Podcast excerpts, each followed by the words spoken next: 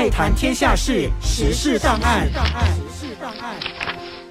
时事档案带你了解新闻事件背后你可能不知道的事。我是舒林。随着高教部发布演唱会指南备受争议，再有大专生团体发出呼声，要求政府废除一九七一年大专法令。一九七一年大专法令和一九六零年代朝气蓬勃的学生运动有关。独立初期，我国只有马来亚大学唯一一所大专学府，因此当时候政府首先推出了马来亚大学法令来管理马大。一九六九年发生了德洛贡农耕地事件，当时农民面对贫困和稻田不足的问题。成千上万的大专生走出校园，声援这些农民，并要求政府解决问题。政府因为暴力对待人民，引起了大学生的不满，强烈谴责政府的暴行。经过一系列的学生运动，政府意识到大专生有巨大的影响力，因此为了自保和控制大学生的行动，时任教育部长 Don Hussein On 就发布了1971年大专法令，取代原有的马来亚大学法令。这项法令主要的目标包括了大专院校的设立和管理、大学理事会、学术自由和独立性等等。尽管有了这项法令，但依旧无法阻止大学生帮助民间弱势群体的诉求。尤其在一九七三年达西乌达热非法木屋区被政府强制拆除事件，以及一九七四年华林农民饥饿事件，大专生都有做出声援。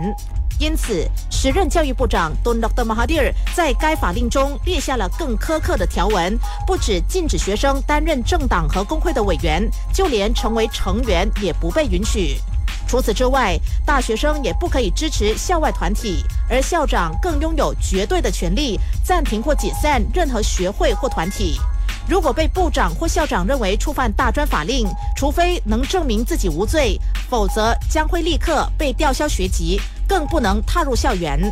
Don Dr Mahathir 之所以设下这样的法令，为的就是管制大学生的结社自由和言论自由，也因此导致大学生的学术自由、校园自主和学生自治被破坏。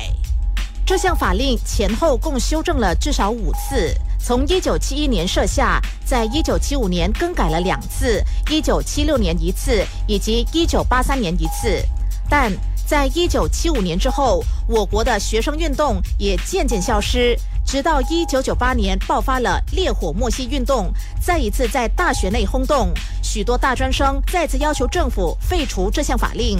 为了回应废除大专法令的呼声，政府已经在这几年内松绑该法令，给予学生更多自由空间，但却无助于恢复学术自由、校园自主和学生自治，因为在这项法令下。大学校长依然被赋予巨大的威力，因此学生的任何活动还是在限制的范围内。